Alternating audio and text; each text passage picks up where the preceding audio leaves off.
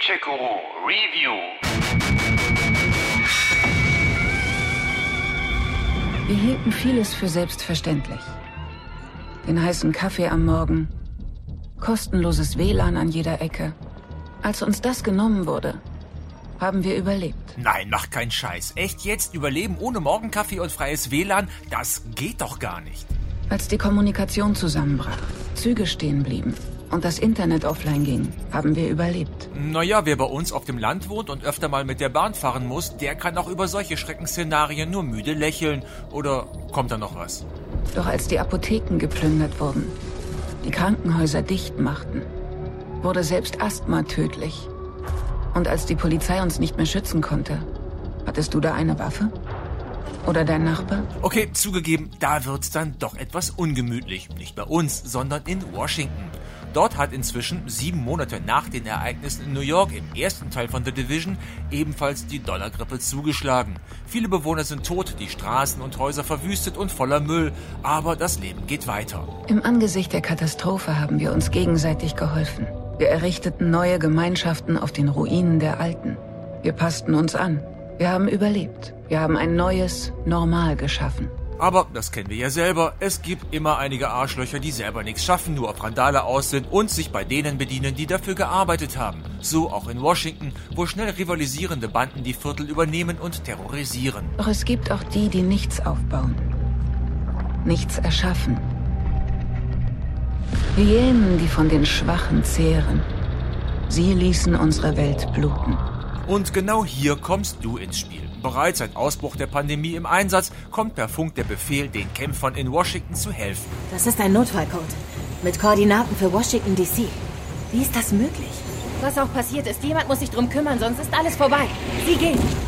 Die sommerliche Spielewelt ist der Hammer. Die verwüstete Stadt mit den vielen Details und Hinweisen auf das Geschehene, die Tiere, die durch die Straßen ziehen, die verbliebenen Bewohner, die ihren Beschäftigungen nachgehen, die vielen Verstecke, Abkürzungen und begehbaren Gebäude und das alles zu wechselnden Wetterverhältnissen und Tageszeiten. Es ist ein Traum. Kommen Sie her, Agent. Das werden Sie sehen wollen. Das ist dann die Kulisse für einen eigentlich klassischen Loot-Shooter, so wie Anthem oder Destiny 2, der aber dann viele Kleinigkeiten einfach besser macht als die Konkurrenz.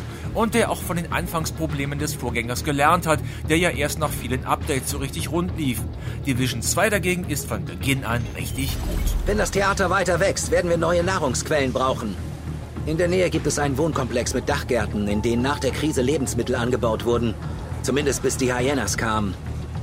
Diese Gärten könnten das sein, wonach wir suchen. Ich denke, es wird Zeit, dass wir sie uns zurückholen. Loot-Shooter, das heißt eben sich in diversen Haupt- und Nebenmissionen mit den Gegnern anlegen, Ausrüstung und Ressourcen sammeln, seine Figur hochleveln, um es dann mit gleichfalls stärkeren Gegnern aufzunehmen.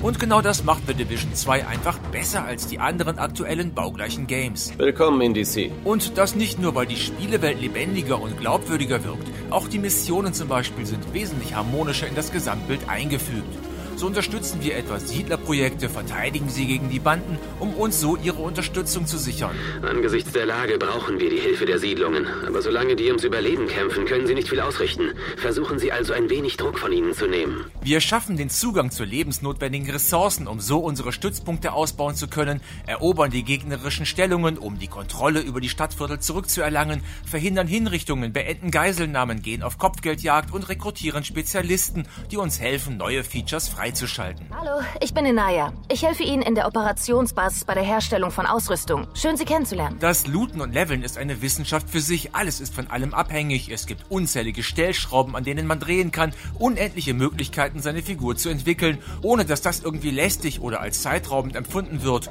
Das hat schon durchaus was von Rollenspiel. Ach übrigens, Agent, gehen Sie doch mal runter zum Quartiermeister. Er kann Sie mit Division Tech ausstatten.